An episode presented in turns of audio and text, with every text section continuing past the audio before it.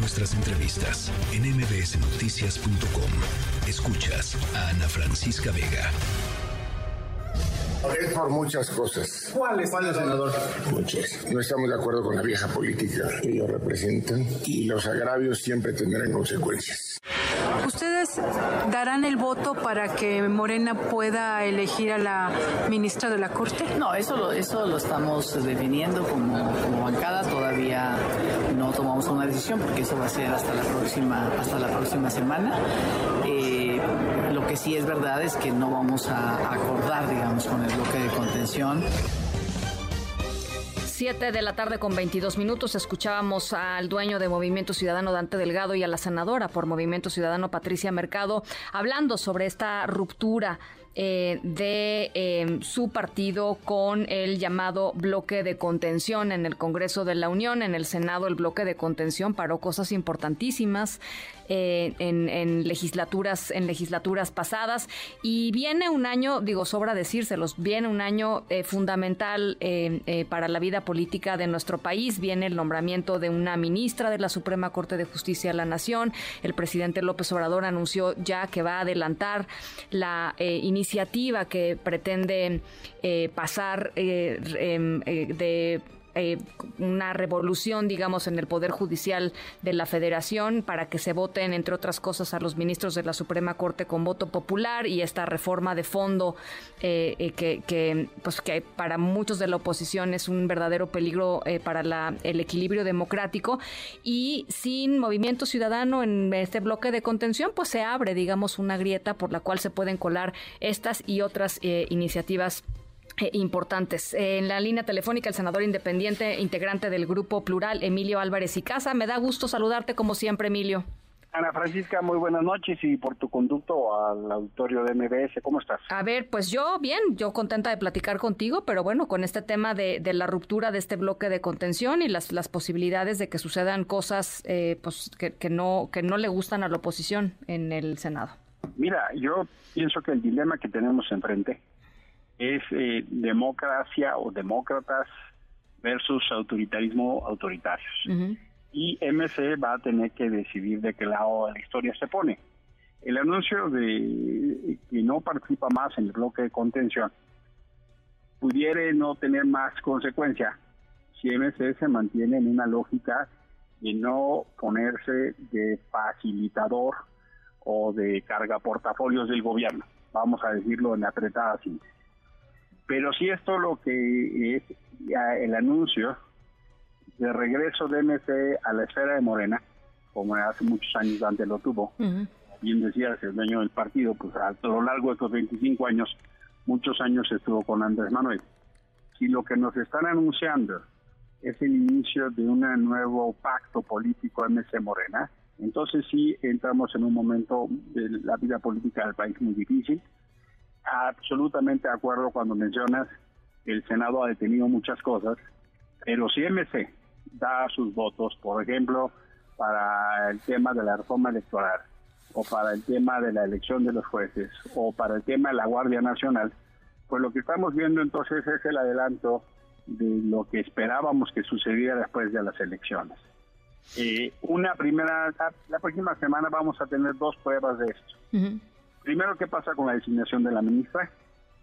yo he comentado con mis compañeros y en su mayoría nos oponemos a que sea el Senado el que le lave la cara a López Obrador.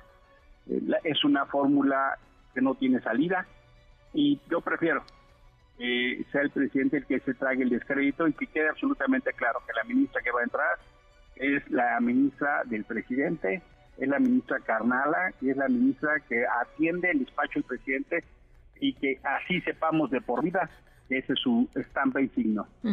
Si MC le da los votos, pues ya entendemos claro. Eh, ¿Qué pasó Empezó este amor chiquito, después termina en tragedia grande. La segunda decisión es en la Ciudad de México, lo que hemos empujado como la no ratificación de Ernestina Godoy en la Fiscalía. MC ya anunció que no lo iba a dar los votos. Vamos a ver si no cambia de parecer. En el Congreso local, En el Congreso de la Ciudad de México. Sería un escándalo la ratificación de Ernestina Godoy después de cómo ha utilizado tan, em, eh, pues, ¿qué diría yo?, perjudicial y corruptamente el aparato de justicia. su ratificación. Esos dos son primeros indicadores, Ana Francisca, de qué va a ser este anuncio de MC. Ahora, eh, cabría también la posibilidad, no, no lo sé, digamos, no, no, no, estamos ahí adentro de MC y no, no, sabemos cuáles son los tejes manejes, digamos, de, de las distintas eh, visiones, pero, pero en, Movimiento Ciudadano, pues hay gente muy valiosa y, quizá, y quizá también esto sea, pues, el inicio del de, desmoronamiento de, pues, del partido de, Dante Delgado, no lo sé, podría ser. Yo no tengo duda de que si Dante Delgado insiste en hacer un movimiento de acercamiento con el gobierno, va a venir una ruptura. Pues sí. Conozco ya de suyo gente dentro de la banca MC que no ve para nada bien este anuncio y no están dispuestos a deshacerse de lo que han venido de decirse haciendo estos cinco años. Sí, bueno. ¿cómo crees? Y segundo, por supuesto que entra en mucho conflicto, por ejemplo, Jalisco, o mismo Nuevo León, ya Colosio salió a poner algunas señales, Agustín Basabe, hijo, que es también en el municipio de Nuevo León, el secretario del municipio, ya dijeron, a ver, eso no va así. Y no tengo duda que habría otros actores de MC. Entonces los van a poner, incluso puede ser, hasta el riesgo de perder el registro. Eh, oye, aprovechando que te tenemos en la línea, eh, senador, eh, la, nota de esta tarde, pues es evidentemente lo que está sucediendo en el Tribunal Electoral del Poder Judicial de la Federación, la, intención de tres de los magistrados de desbancar a el presidente, el magistrado presidente Reyes Rodríguez. hace ratito regresaron ya a, la sesión y ya no está Reyes Rodríguez encabezando la, la sesión. Esto no quiere decir que se vaya a ir, ¿no? Simple y sencillamente quiere decir que no está en este momento ahí, pero sí hay, digamos, un movimiento eh, pues muy importante y potencialmente eh, peligroso para el tema eh, de, de, la cooptación, digamos, de un, de un órgano electoral por parte de, de, ciertos, de ciertos ministros afines al oficialismo, ¿no? Sí, preocupa mucho porque entonces es una implosión. Este acoso que ha hecho el gobierno al Poder Judicial en todas las formas y en todos los estilos en ataques directos, en reducción presupuestales, en descalificaciones. Ahora es un ataque desde adentro. Si esta intentona de generar un control desde el poder eh, del propio Tribunal Electoral nos lleva entonces a un proceso electoral eh, sin árbitro, nos lleva a una situación muy crítica y que en parte por eso explicas por qué Morena no ha querido nombrar a los dos eh, ministros faltantes del Tribunal Electoral. Sí. explicas por qué no ha querido nombrar a las salas que faltan, y los más de 15 magistrados electorales en los estados. Es parte de llegar a una elección con la autoridad debilitada. Es extraordinariamente grave. Si esta intentona se consolida, pues vamos a tener el inicio de un proceso donde se prenden todas las alertas en materia de certeza electoral para el año que viene.